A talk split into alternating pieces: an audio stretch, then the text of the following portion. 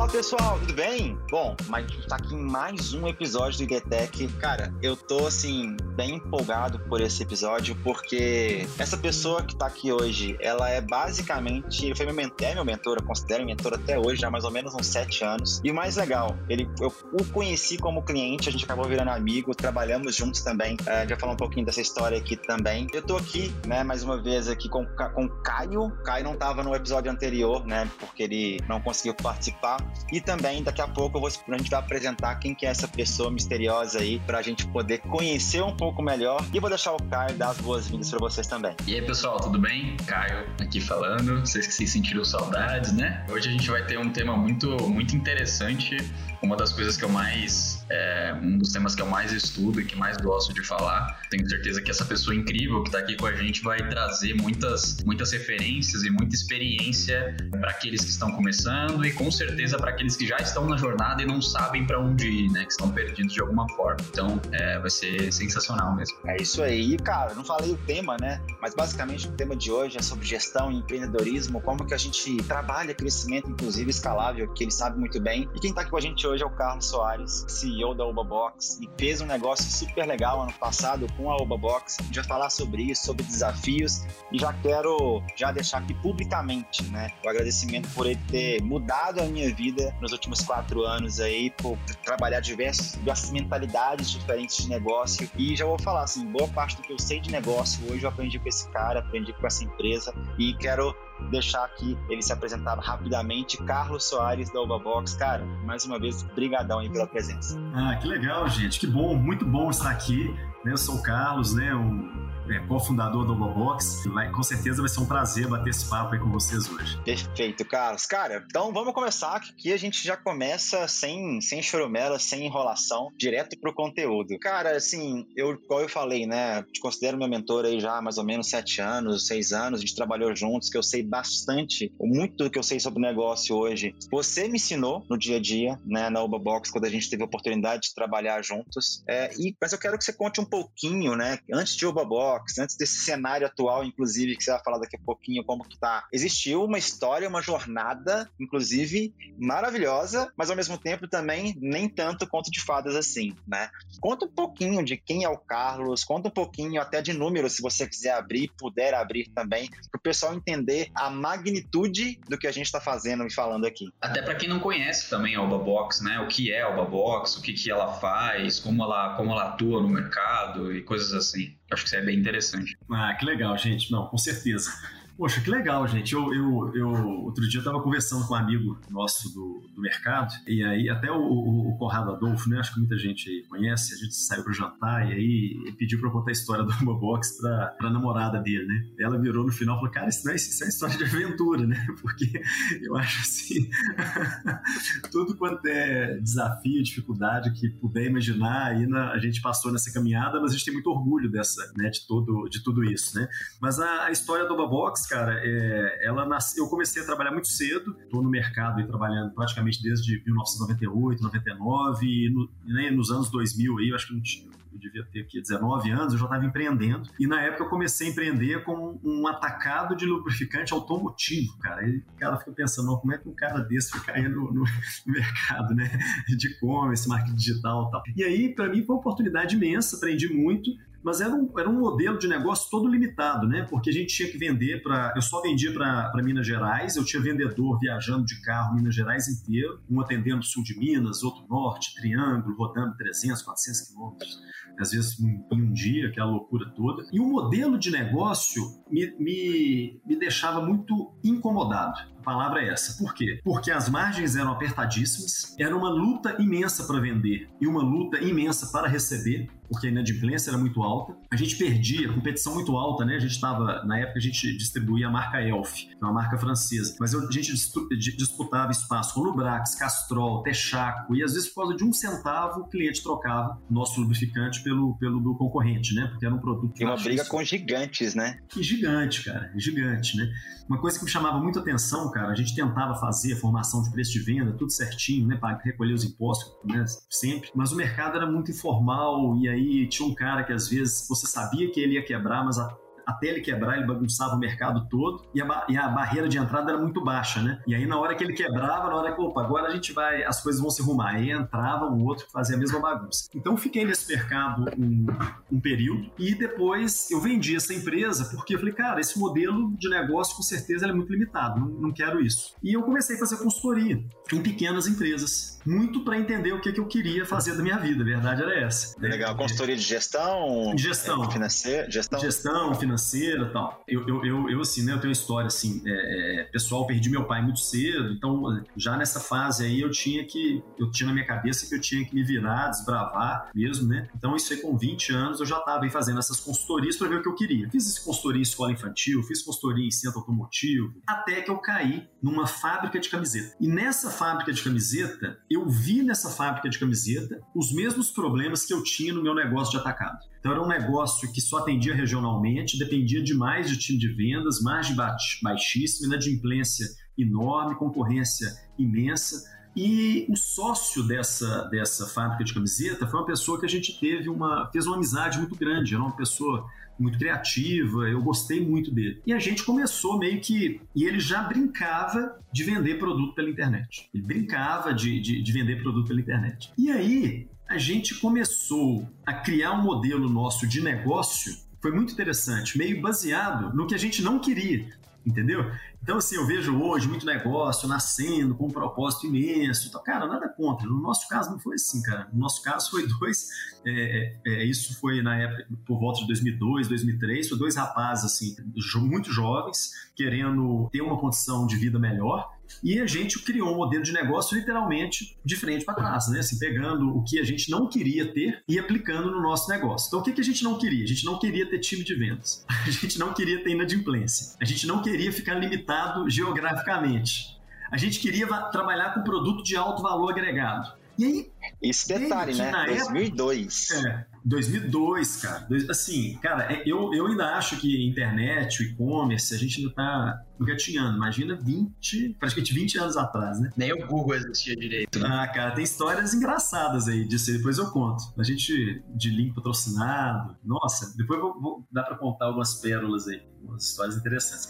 E aí a gente foi e chegamos meio que no modelo de e-commerce que na época estava é, começando a ganhar uma atração no, no, no, no, mundo inteiro, principalmente nos Estados Unidos. E lá nos Estados Unidos a gente começou a perceber também que os grandes varejistas estavam entrando no e-commerce. Então a gente sabia, aqui no Brasil, os grandes ainda não tinham entrado todos. Alguns já estavam, Submarino, Americanas já tinham chegado, outros já tinham acabado de entrar e outros nem entraram tinham ainda. Né? Então, o Carrefour não tinha entrado, Walmart não tinha entrado, alguma coisa nesse sentido. Só que olhando o mercado americano, a gente sabia que não era quando eles iam, é, se eles iam entrar, era quando eles iriam entrar, entendeu? E aí, percebendo isso tudo, o que, que a gente viu? Eu falei, cara, quando esse pessoal entrar e entrar pesado, a gente vai correr, porque quem que vai deixar, se a gente quiser vender um produto que todos eles vendem, Imagina, por que, que uma pessoa vai deixar de comprar uma geladeira da Consul, da, da Americanas, da Casas Bahia, do Fast Shop e vai comprar conosco? E aí foi, o, foi quando a gente deu um, um outro passo né, em relação ao nosso modelo de negócio, que era de trabalhar com produto exclusivo. Porque a gente viu que esse modelo do e-commerce ele era sensacional, mas ele precisava ser complementado com produto exclusivo, senão a gente ia morrer por causa da concorrência que ia entrar pesada, entendeu? Legal. Cara, e aí uma coisa que é legal que eu vejo que vocês trabalharam, assim,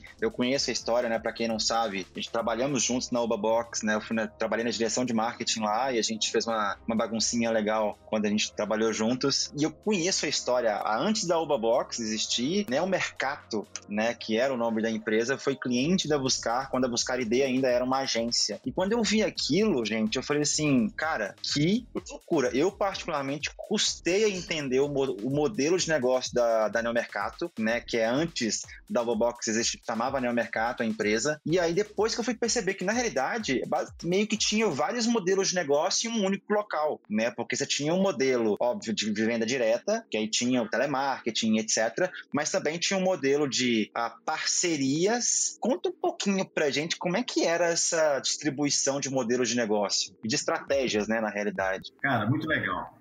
Olha só que interessante. E isso, é, olha para você ver como é que tudo é muito conectado. Lá naquela época, quando a gente percebeu que a gente precisava vender produto diferente, que ninguém vendia, senão a gente ia cair numa vala comum e a gente ia esbarrar naquilo que a gente falou que a gente não queria, né, que é trabalhar com concorrência muito alta, com margem apertada, a gente viu na China a possibilidade da gente desenvolver esses produtos. Por quê? A China, na época, em 2003, 2004, ela já se despontava como uma grande potência industrial. Hoje a China é uma potência econômica, tecnológica, na época ela despontava com potência industrial. E a gente começou a pesquisar algumas soluções, alguns produtos na China. E o primeiro produto que a gente lançou, e é interessante porque é tudo muito conectado, cara. Em 2003, 2004, tinha uma dor muito forte no mercado, que as pessoas falar, é, o celular já era algo muito comum, não igual hoje assim, mas praticamente todo mundo já tinha celular, e as pessoas com o hábito de dirigir e falar o telefone ao mesmo tempo. Só que não era smartphone era telefone analógico. E os alto-falantes dos telefones, alguns nem tinham e alguns que tinham eram muito fracos. E não tinha Bluetooth.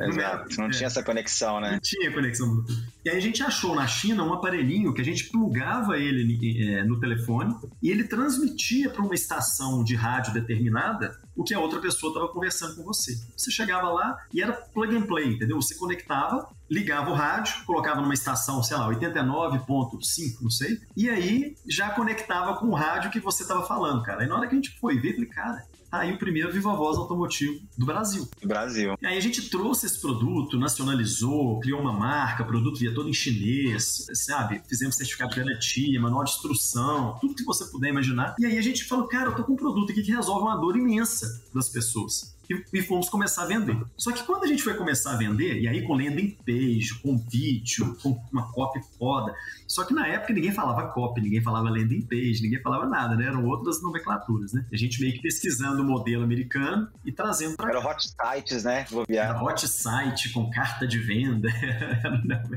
cara, e é muito legal, assim, cara. É, eu lembro que eu fiz um curso de copy muitos anos atrás, em 2007, mais ou menos, nos Estados Unidos, e eu fiz com um senhor de 80 anos, cara. E a especialidade dele era copy, porque ele sempre ele fazia copy de jornal e de envelope. Porque envelope antigamente também precisava, né? De mala direta, ser aberto. Então, cara. Que animal, que legal. E uma coisa que é legal deixar claro assim pro pessoal, né? Que inclusive a gente vai conversar com o Max Peters no próximo episódio, uhum. é, vai ser com ele, que copywriting não é uma coisa nova, não é uma coisa digital. Não. Né? É uma coisa é. do, do Ogilvy lá atrás, na década de 50, é. 60, isso veio de uma forma muito forte agora no é. digital, de forma é. exponencial. Mas só para trazer esse disclaimer aí para quem tá ouvindo. É muito legal. Pra você entender, né? Porra, pessoa de 80 anos. É muito isso legal, é sensacional. Ah, e o mestre, mestre. Né? Enfim.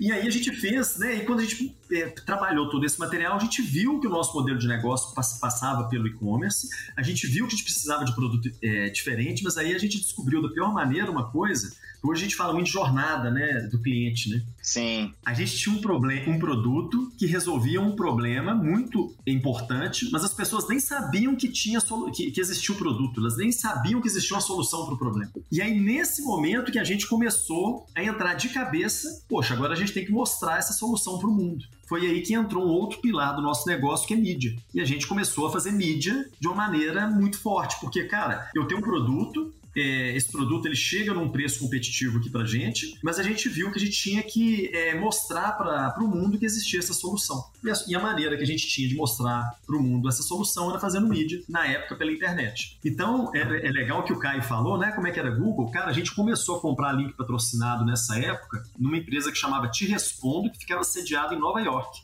E aí ela era como se fosse um hub. Olha isso. Não era self-service, né? Não, não. E a gente comprava o patrocínio da palavra o mês inteiro. Então, assim, eu comprava o patrocínio da palavra celular. Aí ficava, patrocinava a palavra, não celular, celular já tinha discutido, outras palavras assim mesmo inteiro. E na época tinha o Yahoo, tinha Alta Vista, o KD, o Google mesmo, cara, o pessoal, a nossa conta de, do Google deve ter sido uma das primeiras do Brasil, assim, literalmente. E aí, Rodrigo e Caio, foi quando a gente começou a ter os pilares do nosso negócio, né? E-commerce, produto diferente, inovador, que resolve problemas que as pessoas até então, a solução não existe assim de uma maneira tão fácil e mídia. E o nosso negócio começou a se desenvolver nisso, mas literalmente numa salinha. Aliás, a salinha de 20 metros quadrados foi a segunda sede. A primeira sede, a gente trabalhava no fundo dos fundos do escritório de arquitetura da, da, da esposa do meu ex-sócio. Vocês só vendiam esse produto do, do Bluetooth no celular ou tinha alguns outros produtos nessa época? O, esse foi um produto assim que é onde a, a, a roda começou a girar com mais força, né? A gente vendia repelente eletrônico, vendia escova rotativa, tudo, assim, era tudo bem. Mas vocês tinham algum segmento de, de venda de produtos ou era varejo, assim? Não. Era inovação. Tipo, ser inovador? Show, vamos trazer. É. Né? E, e, e o legal, cara, é que cada marca, cada produto ele tinha um site só do produto. Não era um shopping. Não era um Cada produto tinha um site. Não era um e-commerce. Então tinha o um site do produto A, do produto B, e a gente fazia toda a mídia para esse site. E com isso a gente trazia públicos bem diferentes. É, era um site institucional ou era uma página única cheia de, das informações lá? Era um mix, assim, cara. Tinha uma, a, a, página de venda, mas tinha lá um quem somos, tinha alguma coisinha também, né? Mas era muito. Geração de autoridade, né? É. E a venda vocês faziam, é, tinham atendentes que faziam essas vendas ou, ou, não tinha automação, né? Não tinha como fazer automação? Cara, no comecinho mesmo, no comecinho mesmo, as vendas por cartão de crédito, o pessoal mandava pra gente os dados de cartão no formulário. Pra vocês terem ideia, a gente fazia venda digital. É só pra vocês terem ideia. e aí, cara, olha só que legal. Na época, isso a gente fazendo coisas que a gente nem imaginava por necessidade mesmo, assim. Hoje, o e-commerce já existe uma objeção das pessoas terem insegurança de comprar e não receber, ser fraude, né? Imagina há 17, 18, 20 anos atrás. As pessoas morriam de medo de fraude. Aí a gente, essa era a maior objeção nossa, assim. E a gente era uma empresa minúscula do fundo de, de, uma sala mesmo, da salinha. Começamos sem dinheiro, sem nada. E aí a gente começou a perceber, falei, cara, a gente tem que matar essa objeção. Como é que a gente vai matar essa objeção? Aí a gente descobriu nos Correios um, um produto que chamava Sedex a cobrar. E o que, que era o Sedex a cobrar? Era um produto feito para você mandar uma mercadoria para uma pessoa, mas pagar a conta do Sedex na retirada e não no envio. Aí a gente virou e falou, cara, compre e pague quando receber mercadoria. Aí a gente criou uma modalidade que chamava Sedex a cobrar, que a pessoa comprava, e aí imagina que o Sedex custava na época, sei lá, 5 reais, 10 reais, e o produto 100. Aí a gente colocava o valor de 110 reais para a pessoa pagar na hora que recebesse a mercadoria. E aí a gente matou uma objeção imensa que tinha e o negócio deu uma alavancada grande. Isso lá atrás, um produto que não tinha sido feito para e-commerce, nem e-commerce, praticamente é, tinha produto nos correios ainda. Então, assim, a, a caminhada nossa no e-commerce, ela veio muito baseada nesses três pilares. Né? Enfim, o nosso modelo de negócio vai, foi muito baseado nesses três pilares de e-commerce, venda direta, e marketing de resposta direta mesmo. Produto inovador, porque justamente a gente sabia que se a gente fosse vender um produto que todo mundo vendia, a margem ia ficar muito apertada e no, na nossa visão lá na época não era o caminho. E o terceiro pilar, mídia, porque a gente precisava mostrar esses produtos para o mundo inteiro. Então, desde o começo, a gente teve um DNA muito forte de fazer mídia. Só que, como, como eu não vim do mercado de mídia, eu não sou publicitário, eu não sou, não tem nada disso e, e o meu sócio também não tinha, a gente começou a descobrir que tinha algo que podia ser feito que até então não era feito, que é fazer gestão avançada de métricas na mídia, entendeu? Porque até então publicidade era muito, né, de posicionamento, brand, então não, a gente começou a trabalhar marketing de performance de uma maneira muito pesada, medindo visita, medindo CTR de peça, cruzando venda com CTR, criando indicador novo. Então a gente meio que transformou a nossa empresa num laboratório de e-commerce. Por quê? Porque não tinha referência nenhuma a não ser as referências dos Estados Unidos, que muitas das coisas a gente não tinha nem, nem recurso para ir buscar.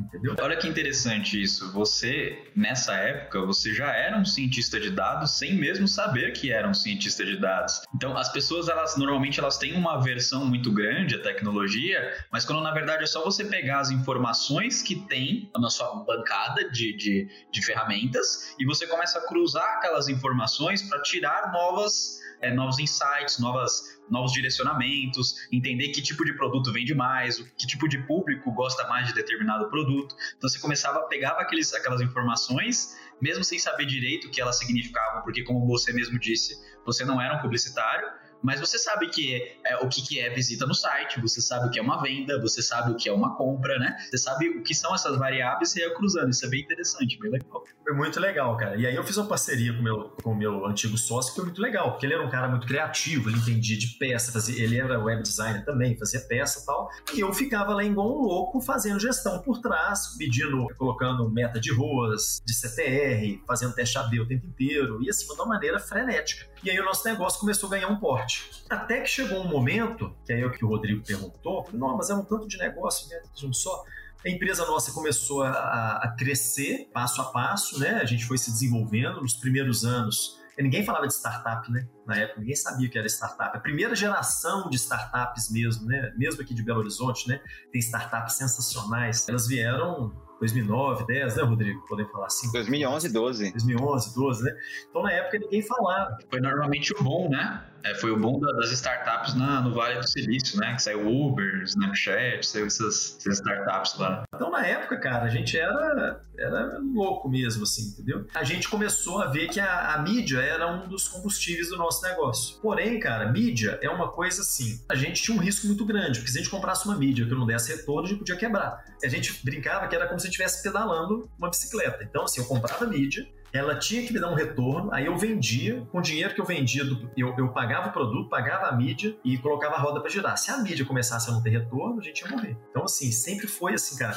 A gente teve, sempre teve uma cultura de gestão muito forte dentro da empresa, é lógico que eu gosto, assim, Davi também abraçou muito a ideia na época, mas foi por necessidade total, porque não tinha opção do negócio fechar com, com queima de caixa. Não tinha dinheiro. A gente pegava era cartão de crédito emprestado de sogro, meu sócio, e histórias desse tipo, entendeu? O trabalho com dados foi, na realidade, por necessidade, né? Total. E não por uma. Ah, vamos aqui trabalhar com uma gestão né? Porque, cara, se eu não trabalhar, se eu não entender qual que vai ser, não tiver uma previsibilidade mínima de que tá dando problema ou não, já era. Nós vamos quebrar. Já era. É assim, literalmente era desculpa o termo aí, mas era o nosso na reta o tempo todo. Skin the game total. Ou você faz e dá certo, ou você morre. E a gente, nada contra quem tem esse privilégio, muito pelo contrário, mas a gente, assim, é de famílias que nos deram, né, educação, tudo assim, herança, é, tinha zero, tinha nada por trás que pudesse é, ajudar. Então a margem de erro era muito pequena. E aí, dentro dessa lógica da margem de erro ser muito pequena, foi que a gente teve a, a ideia de começar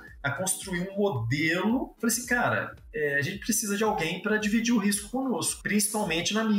E aí a gente criou um modelo, e esse modelo, assim, cara, é, dá para ter que falar muito resumido, senão nós vamos ficar aqui horas, mas esse modelo ele migrou é, em várias etapas, mas na prática esse modelo é o quê? Um modelo onde a gente criava lojas white label do, da. Enfim, né? Então, dando um passo para trás. Então, a gente teve uma série de produtos, chegou um momento que a gente juntou esses produtos todos em uma loja, em um shopping, em um e-commerce. Aí, o próximo passo, poxa, a gente precisa de ter mídia para fazer essa roda girar, mas a gente não quer arriscar tanto, não, não dá para a gente arriscar tanto, não tem como queimar caixa.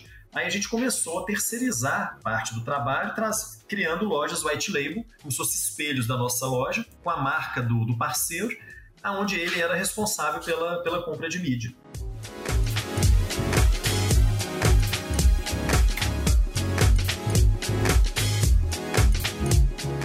Cara, só, só te interromper, Carlos. Desculpa te interromper, mas, cara, eu acho pela época, tá? Pela época, pelo caminho, pela, pela comunicação e informação que a gente tinha, eu enxergo como um dos, um dos, modelos mais geniais que vocês criaram, que foi esse. Então, só para deixar claro para quem tá ouvindo a gente ou para quem tá assistindo, presta muita atenção nisso, porque isso catapultou, foi uma das coisas que catapultou muito o crescimento da própria mercado na época. Pegaram clientes absurdos, assim, tipo, que são inacreditáveis. Depois você vai contar um, alguns aí. Mas, cara, é, é, genial como que vocês pensaram nesse modelo de negócio naquela época. Você falou, não tinha nada de startup escalável, nada. E vocês pensaram nisso. Então, prestem bem atenção, porque essa parte da história é uma das eu acho que é um dos melhores pontos do podcast. Teve, um, teve uns cinco momentos, assim. O primeiro momento, um negócio muito louco. Foi porque na, lá antes ainda até de fazer mídia, a gente fazia spam sem saber que era spam. A gente comprava a lista de e-mails, parava era isso mesmo, tá tudo bem, já nem imaginava que tinha. Nem, nem, nem spam ninguém falava. E como a gente tinha uma limitação de computadores, a gente começou a criar lojistas. O que, que, que o lojista fazia? A gente entregava a lista de e-mail para ele, fazia a loja dele, e o trabalho dele era colocar a lista para disparar e-mail o tempo todo. Então, isso foi a primeira versão. Até que é, durou muito pouco, né? Vieram os filtros anti-spam, tal, daqui, dos provedores de e-mail, que vieram não só para melhorar a experiência do usuário, mas também para aliviar o, o os servidores deles, né? Pera aí, né, gente? E aí, quase que matou o negócio de um dia para o outro quase fechamos o negócio de um dia para o outro. Tava faturando uns 40, 50 mil, quase que de um dia para o outro a gente passou a faturar 6 mil.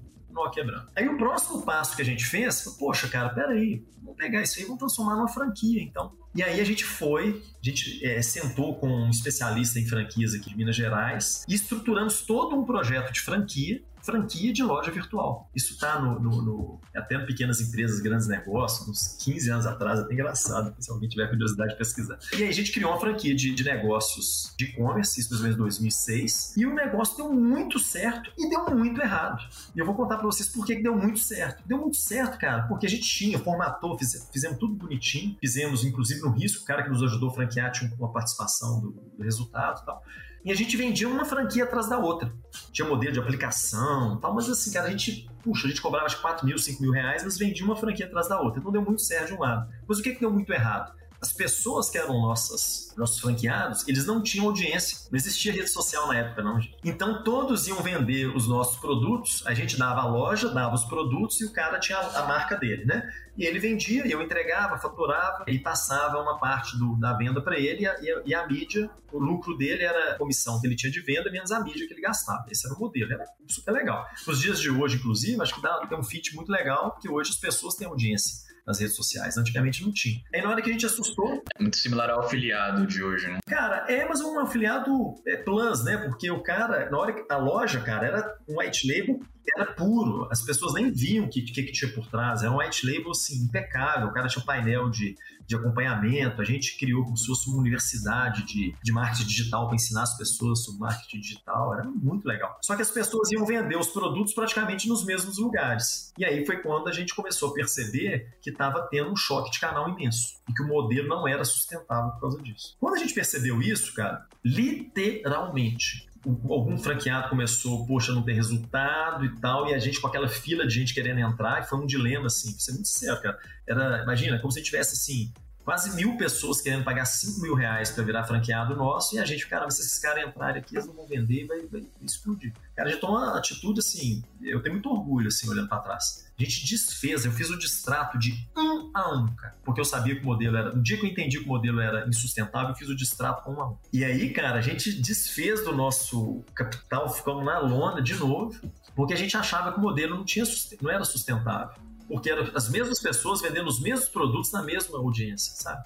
Dava pra gente ter evoluído nesse modelo, poderia ter evoluído talvez para é, para o infoproduto, para alguma coisa, não sei, cara. Mas a gente parou nisso, travou. E aí foi o, isso foi 2007, 2008. E aí foi o, o, segundo turnaround nosso aí, quase, né? A gente quase bateu no chão de novo. E na época começou a surgir no, no Brasil, isso já 2010, clube de compra, né? Clube de compra chegou no Brasil de tal maneira que como se e-commerce fosse acabar. Verdade é essa. Todo mundo, não, agora é clube de compra, é peixe urbano, é não sei o que, urbano, é que E os clubes de compra todos vendendo só para é, só serviço, né? Era churrascaria, corte cabelo, hotel, né? Que negócio todo. Porra, por que, nós não, não criamos o white label para esses, esses clubes de compra? Vamos fazer uma oferta para eles por dia, só que vão entregar para eles produto. E aí, cara, aí o um negócio nosso que quase bateu no chão, a gente mapeou todos os clubes de compra do Brasil, depois de seis meses, praticamente 80%, 90% já eram parceiros nossos. Então você, você pega lá, por exemplo, lá o Groupon, tinha lá o Groupon e o Groupon. O Groupon nem fez parceria conosco, não, mas só para. Foi um, acho que o único que não fez, mas para ilustrar ele tinha lá o Groupon Shop. E no Groupon Shop tinha, era tudo com a marca dele, mas o que a pessoa comprava, eu que entregava e passava um percentual para eles. Uma coisa assim. E aí fizemos um trabalho de outbound, de marketing, assim, muito bem feito. Pasta absurdo. Viajamos o Brasil inteiro né? principalmente meu sócio foi para cima mesmo. E aí o negócio nosso puff, explodiu de novo, né? Cresceu, cresceu, cresceu. Passou um ano, o que, que aconteceu com o mercado de clube de compra? Cara, puxa vida, velho, não é possível, cara. Já deve estar com alguma coisa amarrada aí, não é possível. É. Mas isso muito querendo terceirizar a mídia, tá vendo? Tudo assim, pô, terceirizando o motor, porque era sempre no variável. É, o pilar, né, o produto estava aqui do mesmo jeito, pilar e-commerce também, mas o pilar mídia, a gente queria que outras pessoas né, nos ajudassem a alavancar esse pilar. Exatamente. E eu ia trazer exatamente isso que você trouxe. Que interessante que toda a alavanca de crescimento de vocês, ela de certa forma, ela tinha um terceiro focado em mídia. E isso traz um, uma, um alerta, digamos assim, né, para estratégias de marketing. Inclusive, a gente discutiu muito sobre isso na própria Oba Box, né? É a mídia é muito importante para impulsionar crescimento e tudo mais, mas tomar cuidado também para não ser o único, porque senão vira uma coisa do tipo, cara, se eu não tiver combustível, acabou. Cara, e foi justamente assim, né? É, aí depois que que teve essa, toda essa crise no mercado de clube de compra, né? Foi um mercado que a gente virou o maior especialista, viramos, dominamos, tava parceria todo no mercado que ruiu praticamente de um ano para o outro. O mercado durou dois anos, um ano e meio. E aí, cara, a gente se viu de novo na mesma situação que a gente tinha, que tinha passado na época do spam. Aí teve um momento antes que eu nem falei que com o portal foi a mesma coisa. Teve uma época que a gente dominou todos os portais do Brasil nesse modelo de parceria, aí depois entrou programática, a gente quase quebrou de novo. Aí depois a gente achou o clube de compra, putz, clube de compra caiu quase, quebrou de novo, sempre nessa mesmo, provando o mesmo veneno, né? É, um modelo totalmente dependente de uma mídia, né? E aí, cara, quando quase quebrou de novo no mercado de é, agora, né, com o clube de compra, o que, que a gente viu? Cara, foi um negócio muito maluco, assim. Eu tava em casa, fim de semana, desesperado, já tinha mandado metade da empresa embora. Na época a gente já fazia aí uns 15 milhões de faturamento por ano. 15 milhões na época já era diferente do que é hoje, né, cara? Como se fosse. Já tinha uma estrutura legal. Quantas pessoas tinham na operação? Ah, cara, não tinha menos de 50, não. Mas era como se fazendo 15 milhões ano, fazia lá 1 milhão 200, 1 milhão 300 por mês, a gente começou a fazer 600 mil. Meu Deus, não é possível. Puxa vida. Vamos lá nós, a gente de novo, mandando metade do pessoal embora. Aí tava um fim de semana eu, assim, lendo jornal em casa, estressado. E aí, cara, eu comecei a folhear o jornal, comecei a reparar que tinha muita propaganda do próprio jornal dentro do jornal. E aí eu falei, cara, estranho isso. E aí me remeteu à época do, do, dos portais, porque a gente entrou muito forte nos portais UOL, Terra, IG na época, porque a gente, eles vendiam pra gente justamente o que eles não vendiam, que eles chamam de calhau, né? Então o cara tem lá não sei quantas milhões de impressões de determinado banner. Não tinha programático na época, não tinha AdSense. Então o que ele não conseguia vender, ele perdia. E aí na época o que a gente fez? Eu comprava tudo pagando muito mais barato uma mídia num grande portal, você pagava infinitamente menos, consequentemente o seu ROI e margem aumentava absurdamente. É, a gente pagava, cheguei a pagar 5 centavos no, no, no é, cara, a gente chegou a pagar 8 centavos CPM no portal, muitos anos atrás nessa época. E tem uma dica muito legal, inclusive, de. Hoje em dia a gente não tem tanto isso, mas para TV, enfim, outros canais, eles existe calhau ainda, né? Pode ser um horário, seja numa madrugada, enfim, em algum outro uh, horário do dia, e isso te traz uma, um poder de compra um pouco maior. É, já, assim, os, os negócios também, né? Eles avançaram, sofisticaram bastante, mas, poxa, lógico que existe oportunidade. E aí, na época, eu falei, cara, se o, o lá na lá, atrás a internet passava dor de barriga com isso, porque ele não ganhava, imagina o jornal. E aí eu comecei a aproximar, o Davi, né, principalmente, que ia mais por campo, começou a aproximar e a gente começou a descobrir que o jornal o problema era maior ainda. Por quê? Porque o jornal, ele além de, de não ganhar nada com o espaço que ele tinha reservado, imagina que o jornal ele tem lá 20 espaços para vender. Ele vendeu 15, sobraram 5. Esses 5 espaços que ele não vende, cara, ele não estoca isso, não tem nada, ele ainda tem que pôr um conteúdo no lugar. Então, o que ele não vendia, a gente descobriu que ele ainda tinha um prejuízo, porque ele precisava pôr um conteúdo no lugar. E aí, quando a gente entendeu isso, falei, puxa, cara, agora já era. Aí a gente começou, pegamos o nosso mesmo projeto que nasceu lá atrás, né? era o mesmo modelo, a mesma plataforma, e começamos a bater na porta de jornal por jornal do Brasil. Falei assim, cara, eu te entrego uma loja, eu te entrego uma loja, eu vou fazer um número de televendas exclusivo para você. A URL é só sua, do seu site, né? Então, por exemplo, a gente tinha uma parceria com o Jornal Globo do Rio de Janeiro. Eles fizeram uma marca que chamava Oferta Melhor. A marca era deles, quem digitava ofertamelhor.com.br, tudo que caía de venda lá ia para o painel de controle deles. O telefone, se alguém ligasse, atendia oferta melhor, bom dia, boa tarde, boa noite. Então, assim, aferição 100%. E a gente mandava os materiais para eles. Então, ao invés dele perder o espaço, ele é uma, é uma oportunidade dele monetizar um espaço que até então ele perdia. Cara, a gente mapeou o mercado inteiro. Depois de dois anos, a gente já estava praticamente diariamente em 80% dos 50 principais jornais do Brasil, pelo ANJ, né, que é a Associação Nacional de Jornais. E aí foi uma outra alavancada imensa para o negócio, que você não faz ideia. 2013, 14. Isso representa uma força, não necessariamente de marca, né?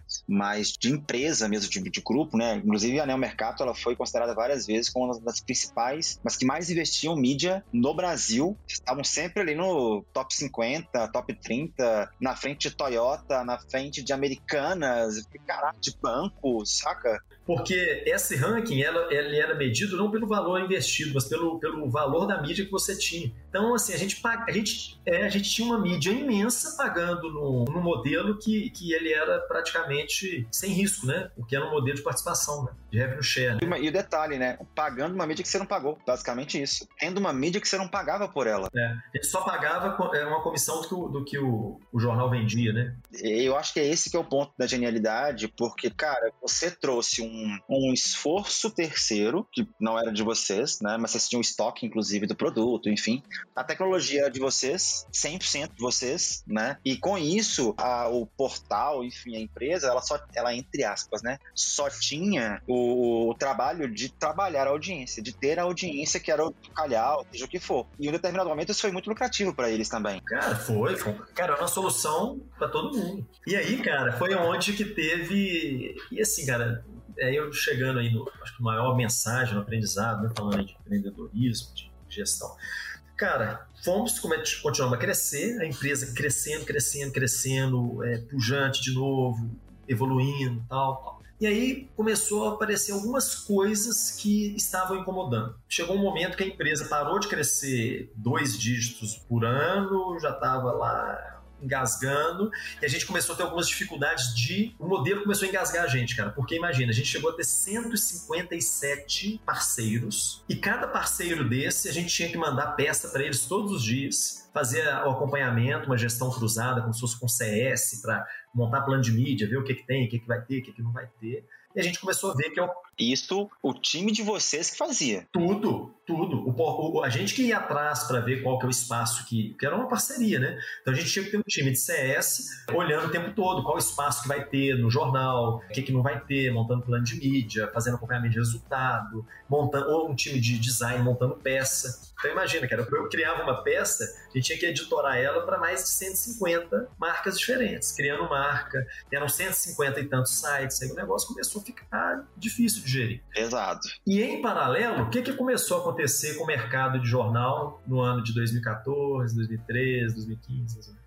Isso, jornal físico, tá, gente? Só deixar claro, né? É jornal impresso, né? Revistas e tudo mais. Cara, na hora que a gente assustou, e a gente não notou isso, cara, isso que eu, eu hoje, eu, assim, um dos Mas, ó, aprendizados Tem um ponto disso. Foi muito rápido. Foi uma, foi uma agilidade, de, de, foi uma queda livre muito absurda, porque ninguém imaginou que de 2013 a 2014, praticamente. É, e, e o cara que matou o jornal cara que matou mesmo, a internet deu uma facada é, pesada, mas o que matou mesmo foi o smartphone. Cara. Porque o smartphone veio e mudou o hábito do consumo do brasileiro.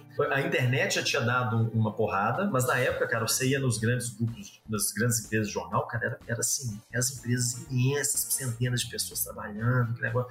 E eu lembro algumas empresas grandes, não, não vou falar o nome, acho que até por, por respeito, porque eles foram muito importantes na, na, história nossa, mas assim, o pessoal no começo nem queria falar conosco. E aí, cara, quando o mercado começou a ruir, o que, que começou a acontecer? A parcerias, a gente começou a fazer as parcerias primeiro com, as, com os jornais pequenos, depois os médios começavam a nos chamar. Quando a gente assustou, a gente estava nos principais jornais do Brasil. Então, o mercado estava sucumbindo, estava quase explodindo, e o nosso faturamento estava crescendo. Por quê? Porque eu, eu, comecei a ganhar uma participação maior na, de mercado. Entendeu?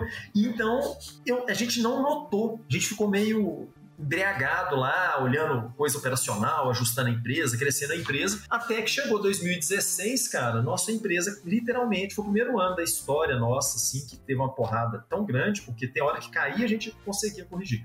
Aí a nossa empresa foi o primeiro ano que a gente não teve resultado zerado, caímos acho que 25% em 2016. Você, e essa época a gente estava perto, né? A gente, acho que você estava. É, Exatamente. É, é, foi quando a gente começou, quando se conheceu, né? Inclusive pelo André Portela, um grande abraço para ele. Ele ouve inclusive os podcasts, eu fiquei super surpreso, enfim.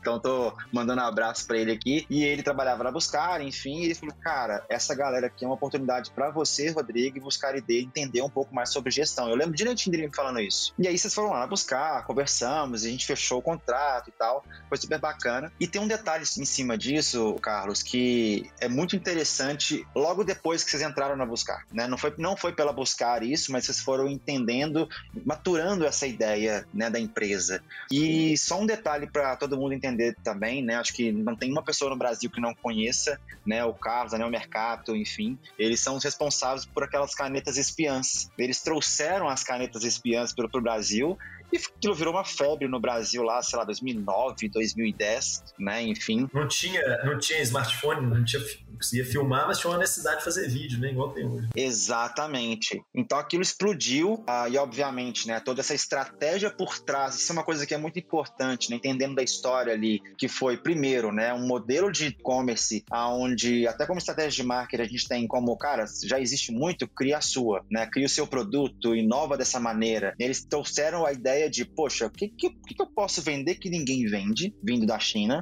Então veio lá toda essa estratégia bonitinha e tal. Depois a necessidade de audiência por compra de mídia. Então, eles compraram mídias em diversos lugares. Inclusive, eu considero o Carlos hoje um dos maiores especialistas de mídia no Brasil, por toda a história que eles têm aí junto com a Neo Mercato, Ovabox, enfim. E depois eles começaram a entender sobre o modelo de franquias, começaram a entender que a união de forças seria interessante. Depois deu uma. A estratégia não deu tão certo por conta de um gap de audiência no geral. E, a, e depois houve uma evolução muito interessante que, a partir do momento que eles se enxergaram, pô, peraí, eu tô aqui como Neomercato, como uma das principais empresas que mais investe no Brasil em mídia. Eu tô nos principais portais, 80% da aparição desses portais é meu, eu estou aparecendo, mas tem um detalhe. E aí é o detalhe da virada que eu, putz, cara, eu tenho muito orgulho de falar que eu pude participar muito de perto, que foi assim, cara, a gente tá, a gente investe pra caramba, a gente tá presente pra caramba na vida do brasileiro, não é na vida do mineiro, é na vida do brasileiro, mas eu não tenho uma marca. Eu não tenho, não é a minha marca que está presente. E, não, e nem tanto o produto, porque eram vários produtos. Conta um pouquinho dessa virada aí, que eu acho que, que agora eu acho que Ô, Rodrigo, aí, cara, aí você, você, né, já tava muito próximo, você tem uma amizade muito grande comigo, e assim, cara, pra mim foi uma porrada que eu tomei. Outro dia eu tava falando com um cara do mercado, falou, Carlão, acho que vocês treinaram no Vietnã, cara. Assim, é. E assim, cara, é, é, entendeu? Porque assim, uma empresa, né, com essa eu aprendi, eu olho para trás, é, nessa época me deu uma dor muito grande, porque, putz, cara, todo mundo do mercado, né, assim, que passou pela, igual o Rodrigo falou do André, né, que é um dos caras, hoje, os maiores especialistas de gestão de, de tráfego do Brasil e prime, foi, foi, formado lá conosco, né, igual ele, tem dezenas, assim, né, então a gente sempre muito respeitado, é, todo mundo é, né, sempre falando potencial nosso e a gente, cara, tem alguma coisa errada, não é possível, cara porque, de novo, a gente na mesma situação, cara, na mesma situação. A empresa tá decolar, uf, toma porrada. Cara, foi quando eu vi, falei assim, cara, o problema não tá nem. Não tá. Tem, tem um, tem, na hora que a gente olha, não mais o, a, a, temporada, né? E olha uma série, como se fosse, sei lá, né? Como se fosse o. o nem Game of Thrones, é, é quase o Walking Dead, ele é de 12, muito mais até, né?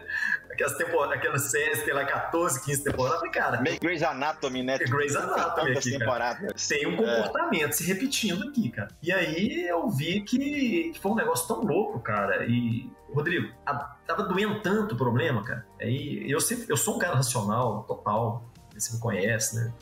Pragmático. Eu falei, cara, tem uma coisa aí que tá fugindo do pragmatismo. E aí, cara, eu me, eu me expus em coisas que eu nunca imaginei que eu me expor, né? De fazer regressão, hipnose, fazer terapia. Eu falei, cara, tem alguma coisa acontecendo aqui que eu não tô vendo. E na prática, cara, o que, que a gente percebeu, é lógico, eu acho, sinceramente, que isso foi o que destravou. Que tinha uma necessidade muito grande de estabilidade sem perceber. E mesmo assim, pô, sou empreendedor e estamos aqui fazendo. Cara, porque toda vez que a gente achava um modelo de negócio que estava dando certo, a gente se abraçava a ele o mundo mudando. E a gente estava lá tão enfurnado para dentro de casa, arrumando a operação, ajustando processo, ajustando qualquer coisa que seja, que a gente não, não percebia que o mundo estava mudando. Thank you.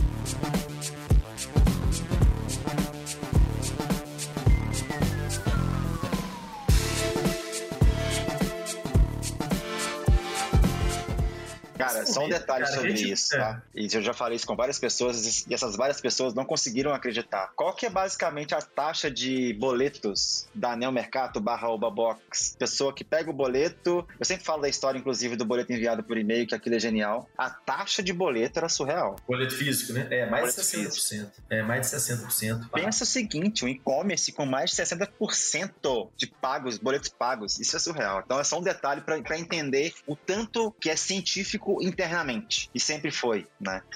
Tudo que puderem imaginar de técnica e tática para a pessoa pagar o boleto. Assim, isso e outras coisas, né? Para otimizar a operação, a gente, a gente fez. Isso é muito engraçado, porque é, eu conheci a Oba Box por um comercial de televisão. Eu não assisto TV, mas a minha mãe assiste televisão. E aí ela estava assistindo televisão e ela veio falar para mim de um celular da Oba Box, né? Que ela queria o celular, porque ela não consegue usar celular direito, né? Inclusive, ela provavelmente vai ouvir esse podcast, ela vai dar risada com essa história. E ela não consegue mexer no celular direito, ela fala: ah, vamos comprar esse Oba Box, esse celular tem, é, tem os, os, ícones grandes, né? Pra gente, pra eu conseguir mexer no celular e tal, eu acho que vai dar certo.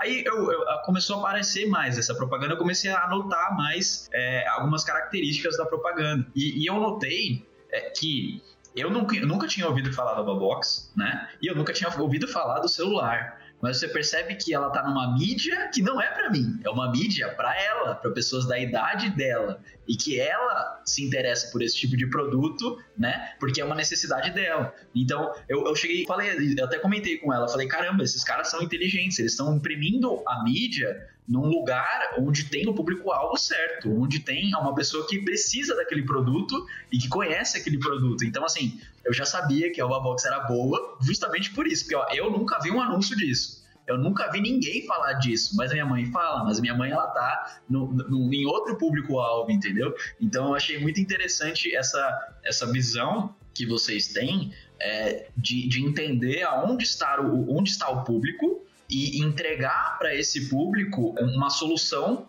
de um problema que ele tem. Isso é o básico do básico do marketing, as pessoas não entendem muito disso. Então, é, muitas pessoas ficam presas no funil, ficam muito presas é, no copy, ficam muito presas na gestão de tráfego, quando na verdade é, é aquilo, aquilo que você falou, resolver problema de pessoas. Entender quem é a pessoa que você está se comunicando e resolver um problema que ela tem em mãos, resolver algum, alguma necessidade que ela tem. Então, vocês enxergaram que pessoas mais velhas precisam usar o celular, mas elas não conseguem porque tem problema de visão ou não tem uma, muita adaptabilidade com o celular e criaram um negócio para eles conseguirem mexer. Então, é, é, achei bem interessante mesmo esse negócio. A, a, história agora encaixa. Tem uma, tem uma parte dessa história que a gente não conhecia, e aí eu, eu tava lá para falar, agora eu posso falar com propriedade, que a gente descobriu que o celular não era só para idoso. Isso eu me emociono, assim, porque, cara, é um negócio, velho, que, tipo, não dá para explicar. Cara, aquele celular começou a ser um celular para pessoas que têm tipo, muita dificuldade de enxergar, sabe? E as pessoas ligavam pra gente, ligavam pro Obabox para agradecer, e aquilo falava, velho, porra, que, que propósito fudido, de foda, que surreal, assim, sabe? Eu falo, cara, esse público, o público da terceira idade tem um carinho por ele, que ele que é, não foi a gente que escolheu ele, não, sabe? Foi assim um negócio que aconteceu porque a gente estava presente em muitas mídias. Eu falei de jornal, que o público terceira idade estava presente, a gente começou a trazer produto para a mídia.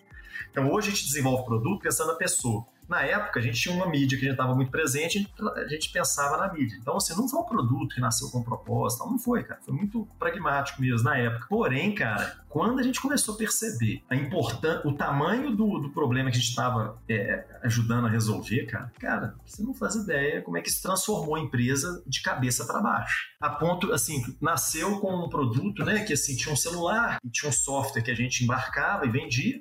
Hoje, as, soluções nossas para terceira idade, é falando do celular, cara, o que, que a gente, fazendo um parêntese, que isso é, isso é cara, isso é, é muito legal isso importante mais. A gente percebeu, só que nós não sabemos disso. E isso que é o problema, né? E o jovem não está nem sonhando que está acontecendo. Ele não está sabendo. Muitas vezes, quando está sabendo, ele não entende, inclusive. Mas ele não está sabendo que tem uma geração que o pessoal chama, tem um termo que eu achei tão legal, que é o imigrante digital. O que é o imigrante digital? Né? O imigrante digital é o cara que nasceu numa realidade analógica, ele está acostumado a ser, né, foi protagonista a vida toda, trabalhou, fez, né, formou família, filho, independente se é homem, se é mulher, tal, tal. Foi, ele foi protagonista a vida toda. Imagina a quantidade de gente que foi assim. Chega a determinada fase da vida dele, na hora que ele olha para o redor, cara, ele não se sente mais pertencente um mundo. Ele pediu uma pizza pelo telefone e não consegue pedir mais. Ele, ele ia pedir um táxi não consegue pedir mais um táxi no telefone. E ele vê os amigos todos falando num grupo de WhatsApp que ele nem sabe o que, que é. Na hora que ele tenta isso para ele cada vez é mais complicado, né? Cada versão do celular que vai saindo é mais complicado, né? A letra pequena ele não consegue enxergar. Aí a gente começou a perceber que dessa complicação gera duas dores que vocês não fazem ideia. A primeira dor é a dor da insegurança. Porque, como para ele é complicado, ele não sabe mexer, mas ele quer, e aí, na hora que ele vai arriscar trabalhar, é, mexer, ele se torna uma presa fácil para quem? Fake news, fraude. Fraude. Para fraude, para golpe, para fake news. Primeiro. E segundo, que aí a gente viu que o problema é pior ainda, é que ele começa a não se sentir pertencente. E isso, cara, é, gera uma. chama imigrante digital, porque é isso, imagina, você tá. É como se você estivesse num. É o seu país, você tem outro. É, é muito louco isso, cara. E aí, cara, ele começa a não se sentir pertencente. E essa dor é muito forte. Então, o que começou com um produto que juntava um software que já estava pronto, hoje era uma solução, cara, que ela tem sim um telefone e tem uma pista de telefone que hoje vai desde o mais básico e cada vez com telefones mais avançados, tá? Mas a gente viu que a gente precisava ir além desse sistema, a gente desenvolveu um sistema, a gente investiu assim uma fortuna, cara, milhões de reais, literalmente, para desenvolver um sistema. Eu falo isso com muito orgulho.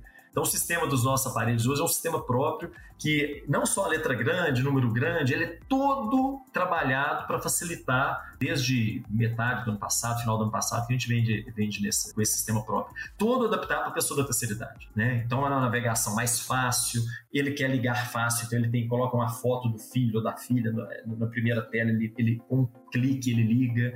Se ele, ele pode cadastrar números de, de, de emergência, qualquer emergência ele, ele, ele aperta o telefone, liga para quem está no cadastro, manda mensagem.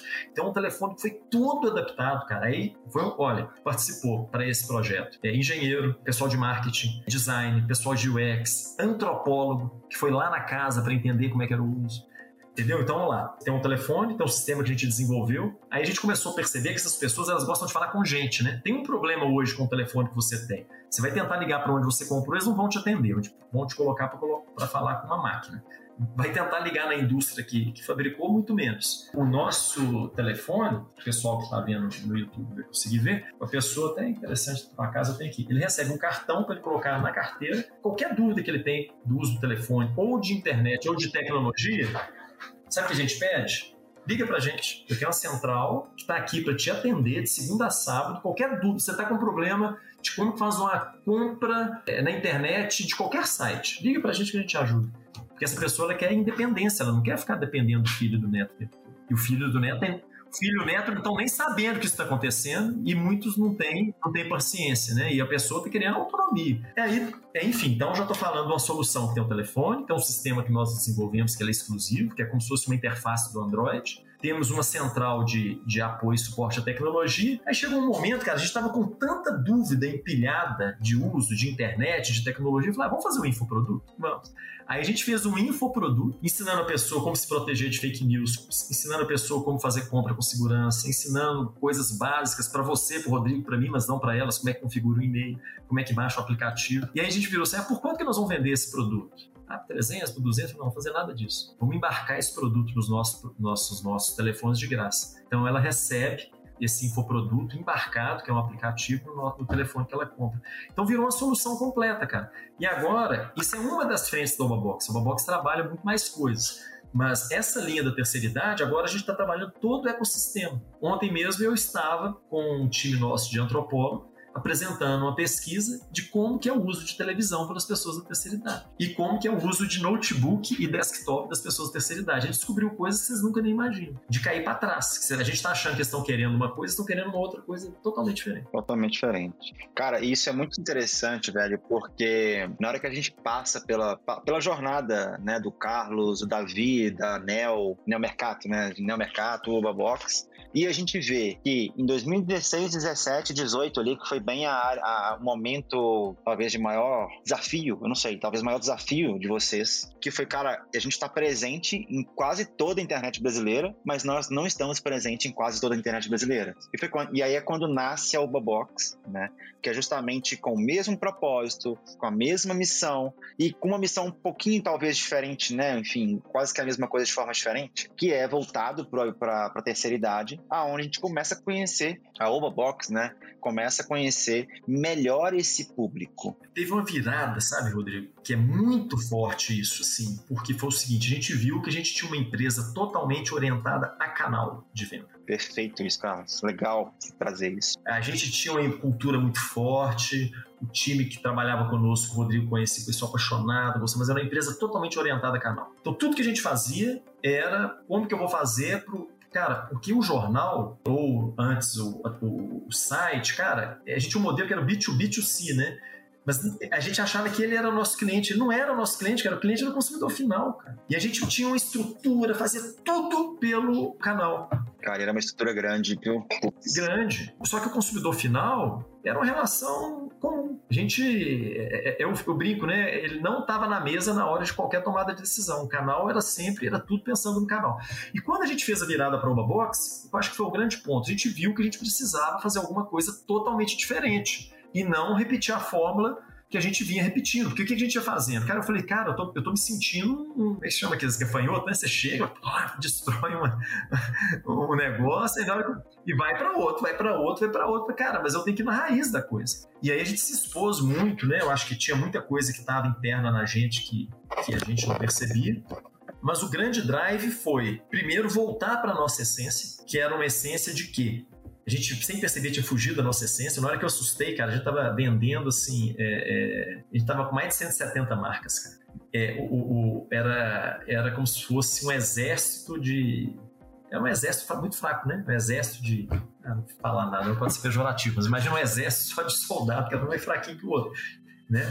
Falei, cara, e aí que a gente percebeu, puxa, por que a gente não faz isso tudo que a gente está fazendo em uma marca única? E a Opa Box era uma marca que a gente tinha propriedade dela desde 2006, de um dos primeiros franqueados que a gente teve. A gente com, comprou a franquia dele naquele processo que eu te falei, estava lá na gaveta. E aí, na hora que a gente começou a ver, eu falei, cara, isso tem tudo a ver com o que a gente faz, né? Opa, né? Surpresa, alegria, novidade, box, e-commerce, chega numa caixa, né? o pessoal de, de branding fez uma defesa incrível. Eu acho que isso foi um passo imenso. Mas o principal, cara, foi a virada que a gente. Isso aí, cara, eu vou ser sincero, né? Depois disso a gente eu resumo aí quais foram os próximos passos, mas para mim foi, uma, foi um mega aprendizado. Primeiro aprendizado que hoje mais importante que a gente sabe é o que a gente está aprendendo. Isso eu aprendi apanhando mesmo eu ficava lá, ah, eu sou de e-commerce, eu sou não sei o quê, cara, o mundo mudava, na hora que você sabe todas as respostas, o mundo muda as perguntas. E eu aprendi isso apanhando. Eu fiquei assim, cara, eu sou muito bom reativo, né? Isso eu já aprendi, né? Toda vez que surge um problema, a gente resolveu, mas eu, eu tenho que parar de ser reativo, eu tenho que ser proativo, né? Então isso foi uma chave que virou que você não faz ideia. Então hoje, cara, tudo, cara, por, por mais que eu tenha 17 anos, 17, tem 20 anos de digital, Cara, eu sento na roda com moçada de 18, 19 para aprender. E eu aprendo o tempo todo. Aprendo o tempo todo. Você não faz ideia com eles. Que ensinam algumas coisas? Ensino. Mas eu, eu sento para aprender e eu tenho aprendido muito. Essa mentalidade, aprendi isso é uma coisa. E a segunda coisa, cara, é que isso me deixa, assim, desafio tem o tempo todo, mas eu vejo que, cara, essa chave virou, que a gente é uma empresa totalmente orientada ao cliente, cara. E não mais ao canal. Então, teve a linha da terceira idade, com a linha, igual eu falei com vocês, né, que a gente vai descobrindo coisas que as pessoas nem imaginam, né? A gente olha as linhas de terceira idade pra você ver. Ou é fralda geriátrica, ou é já não sei o quê, porra é daquele idoso como se você estivesse no fim da vida. falei, não, cara, peraí, por que, que a pessoa não pode ter a melhor fase da vida dela agora na terceira? Então a linha nossa é para trazer vida, luz, energia para eles. Para empoderar, né? Empoderar. A gente tem feito isso muito bem. Porém, a gente tem, foi abrangendo outras, outros públicos e outros comportamentos também, né? Mas sempre focado no consumidor. E a gente começou, ao invés de, de desenvolver buscar cliente para o produto ou buscar produto para o canal, a gente começou a buscar canal para o cliente e buscar produto para o cliente. Aí a roda toda virou. E aí, fazendo um, encerramento aí dessa fase, né? 2016 a gente fez uma mudança radical na, na empresa, porque a gente, imagina, nós desativamos uma empresa que faturava na época 20 milhões, era 25, na época faturava 20. Aí, em 2017, a gente fez, acho que foi o maior projeto da minha vida. A gente desativou 150 lojas, uma a uma, e construímos todo o conceito de Obabox, com todo o posicionamento e com todo o portfólio de produto da Obabox. Esse ano a gente caiu de 20 milhões para 15 milhões e tivemos um prejuízo no ano de um milhão e meio de reais. Aí, cara, chegou um momento que aí foi all-in mesmo, assim. É, ou em 2018 a gente ia bater no chão e explodir, e aí explodir que. E, o dureza, cara, porque às vezes tem um empreendedor que tá lá passando a ter necessidade e não tá sabendo o que tá acontecendo acontecendo. A gente era tudo metrificado, sabe? Na hora que você tinha certeza, você, tinha, você sabia de tudo que estava acontecendo. E aí, ou o avião ia bater no chão e ia explodir, né? Eu tinha até uma alternativa de buscar investidor, mas o negócio estava totalmente depreciado na época. A gente teve duas propostas, assim, eu não fechei, cara. Foi assim, olhando para trás, falei, cara, por que você não fechou? você foi até meio doido. Assim. É que bom que não fechou, né? É, é, é. E, e, a gente resolveu seguir, né? Com esse, e viramos a empresa, mandamos muita gente embora, e depois, em 2018, a empresa cresceu 20, recuperou 20%, mas ainda ficou deficitário. Em 2019 a gente já cresceu mais 20%, voltamos. É, a gente já bateu o recorde de faturamento. 2021 a gente cresceu, aliás, 2020 a gente cresceu quase três vezes. explodiu o negócio de novo. Em 2021 a gente veio num ritmo super legal também. Né? E aí, cara, enfim, né? Foi tem sido uma história vou falar com você, cara, alucinante. Até que 2021 teve um fato aí, não sei, Rodrigo, você quer. Claro, vamos embora. É, eu ia chegar exatamente nesse ponto, nesse depois de todos esses desafios que estiveram, né? Dado a história de vocês, o que aconteceu em 2021 com a Uba Box? É, cara, aí 2021 teve um fator, um fato que foi muito interessante, que foi um fato assim, cara, a empresa vindo, crescendo, uma pegada legal. Sabe quando você vê que e a gente, muito do que a gente fez, a gente mais maduro, com um time mais maduro e a maturidade trazendo a gente para cada vez aprender mais, trazer olhando para fora o tempo todo. E a gente começou a olhar muito mais ainda para os nossos colaboradores, ganhando GPTW, né, uma das melhores empresas para se trabalhar, MPS só crescendo. Sabe na hora que você vê que, puxa, cara, que legal. E alguns anos atrás, dentro dessa história toda, em um determinado momento a gente viu que a gente tinha dois caminhos que eram difíceis, difícil a gente seguir ao mesmo, mesmo tempo, porque a gente não tinha recurso não tinha braço, não tinha, não tinha recurso, dinheiro também. Que era a parte de importação, indústria e a parte de marketing. Em um determinado momento, eu lembro disso até hoje, eu falei, cara, vamos para a parte de marketing. Poderíamos ter ido para a parte de indústria também, mas a gente decidiu para a parte de marketing e meio que terceirizou a parte de indústria e importação com alguns parceiros. É uma crença, eu vi falar, cara, uma série de grandes marcas que fazem assim, eu acho que talvez seja esse o caminho, né? E aí, dentro desses grandes parceiros do desenvolvimento dos nossos produtos, o mais especial era a Multilaser. Pessoal que eu já fui cliente comprando lá atrás, comprando produtos da, da Multilaser para vender, e eles passaram a ser também na, na jornada do Obabox a, fabricante de grande parte dos nossos produtos. E a nossa relação com eles não é que era boa, sempre foi sensacional. É uma empresa assim, muito séria, muito correta, muito próximo do, dos donos, dos diretores, sabe? Quando tem um fit cultural muito legal tal. E eles vindo também, né, observando o que a gente estava fazendo, muito, muito próximo. E aí, o, no ano passado, né, o CEO da Multilaser, que é uma pessoa que eu, que eu tenho admiração incrível, um cara assim, um cara muito diferente, um cara. Incrível, né, velho? Incrível, assim, a história dele é. é sensacional, sensacional. Ele me chamou lá em São Paulo e tinha muito tempo a gente não falava pessoalmente, por causa de pandemia e tal. Falou, Carlão, olha aqui, cara, a gente passou, né, agora pro, pro IPO, né, isso é público, né, o Multilace tinha acabado de passar por um IPO, e uma das frentes que ele queria, né, desenvolver era justamente, né, essa parte de, do B2C, né, como que a gente estava fazendo e tal. E aí ele fez o convite, cara, por que você não vem desenvolver a, a Obobox aqui dentro da, da Multilaser? Só que agora com, com uma série de condições em termos de indústria, de produto, de uma série de coisas que a gente não tinha. Na época a gente. Uma estrutura toda por trás. Né? Uma estrutura imensa. E, cara, quando chegou isso, a gente estava estava com algumas conversas, até com alguns fundos de investimento, investidor, sabe, caminhando, porque a gente via que a gente estava querendo ir para um patamar que a gente ia precisar de ter essa, essa, né, essa, esse complemento. E aí, na hora que veio essa proposta, eu falei, cara, tem que ser com eles. É, agora, eles. né? É agora, tem que ser com eles, porque é uma empresa que eu, que eu sou fã, eu gosto das pessoas e casa muito bem, né? Porque de um lado tem uma indústria que para mim é uma das melhores do Brasil, pujante, crescendo, cheio de coisa acontecendo. Uma cultura que eu confio, que eu gosto e me sinto muito confortável. E na, na minha leitura a gente ia complementar muito né, tudo que eles já faziam muito bem, né? E aí no ano passado a Ubabox passou, uma, passou a ser uma empresa do grupo Multilaser, né? Isso aí é, é, é público, né? Nota, nota, fato relevante e tal.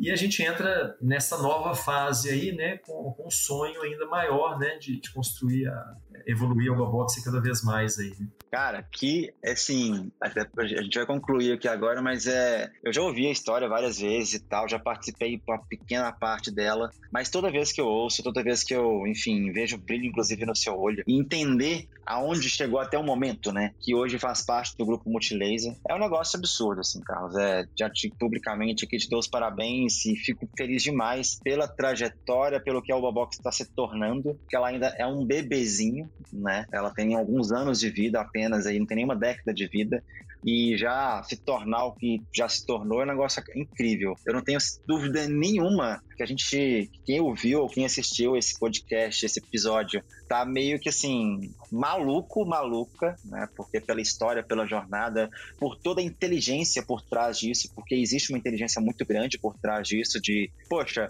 estratégia de produto, estratégia de canal, estratégia de venda, estratégia de crescimento, quedas, percalços, atritos, enfim, e chegar onde chegou. Cara, isso é só o começo, como você mesmo disse, né? E uma coisa que eu aprendi muito com você, que tudo isso mostra pra gente, é o óbvio não existe, né? O óbvio não existe, nada é óbvio. O óbvio para você não é para mim, para mim não é para você. Enfim, mais uma vez, quero muito te agradecer pela, pô, disponibilidade do seu tempo aí, né? Que eu sei que é bem corrido, porque a gente sabe que histórias como essas e aprendizados como esses vão inspirar muita gente, sem sombra de dúvida. Muito obrigado. Ah, cara, imagina, foi um prazer estar aqui com vocês. Eu, é, e, e, você sabe quanto você né, é, foi e é importante né, toda essa jornada do Box. Foi e continua sendo, né? Rodrigo, ele fala que eu sou mentor dele, eu aprendo muito mais com ele do que, do que ele comigo, né? Ele mexe, fala, Rodrigo, me ajuda aqui, me ajuda né, o tempo inteiro.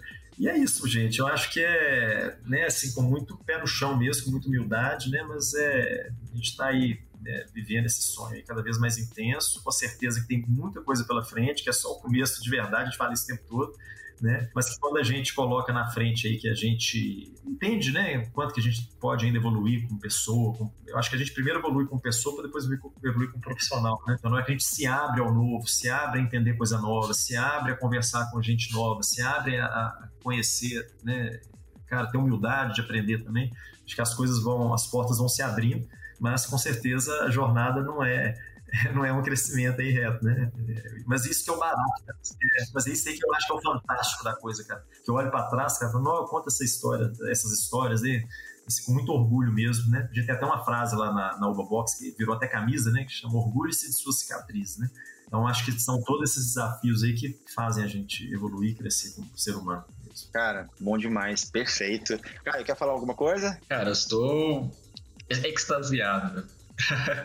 é, muito, é muito interessante ver a forma como você construiu isso, porque você percebe que são sempre os mesmos princípios, né? São sempre esses mesmos é, fundamentos que trazem os resultados que você teve hoje, que você tem até hoje, né? Então, aquilo de sempre estar de olho no cliente né? É, não, não ter opiniões premeditadas, né? Você achar que o cliente quer alguma coisa, mas não, não é o que você acha, é o que ele quer, né? O que ele demonstra de fato. Então você está mais atento ao terreno do que ao mapa, né? Você está olhando para o terreno e está vendo aqui tem um buraco, mas o mapa não está me dizendo que tem um buraco, mas aqui tem um buraco, né? É, você está é, olhando literalmente para os dados. Você está olhando para o que o, o, sistema, o que o, a empresa tem a te dizer através dos números, através dos dados, através da, do feedback das pessoas, e não coisas que você acha dentro da sua cabeça. Então, eu tenho certeza que essa, esses percalços que você teve ao longo da sua jornada foram coisas de timing de produto, timing de mercado, né? Porque o mercado ele muda o tempo todo, mas esses comebacks que você teve, com certeza é essa sua habilidade de observar o mapa, né? Desculpa, observar o terreno e saber a, a decisão correta a se tomar através disso. Então, cara, baita aprendizado, assim, para mim, e eu tenho certeza que para todo mundo que vai escutar esse, esse podcast ou assistir, enfim. Muito, muito bacana mesmo. Ah, que legal. Obrigado, gente. Bacana. Bom demais estar aqui com vocês. E conte comigo sempre que puder colaborar. Show demais. Gente, bom, finalizando aqui, espero que vocês tenham gostado. Foi, foi bem, foi bem não, foi muito enriquecedor. Eu tenho certeza que vocês vão sair bem diferente aqui desse episódio, porque essa trajetória ela não é uma trajetória, ela é a trajetória real do empreendedorismo, né, do empreendedor. Então é um efeito W muito constante e que uma hora, com certeza, a coisa, nesses momentos bons, a gente vai aproveitar bastante. Beleza? Bom, tchau pra vocês. A gente se vê no próximo episódio, ou se ouve, ou você nos ouve, na realidade, no próximo episódio. E é isso aí. Tchau, tchau.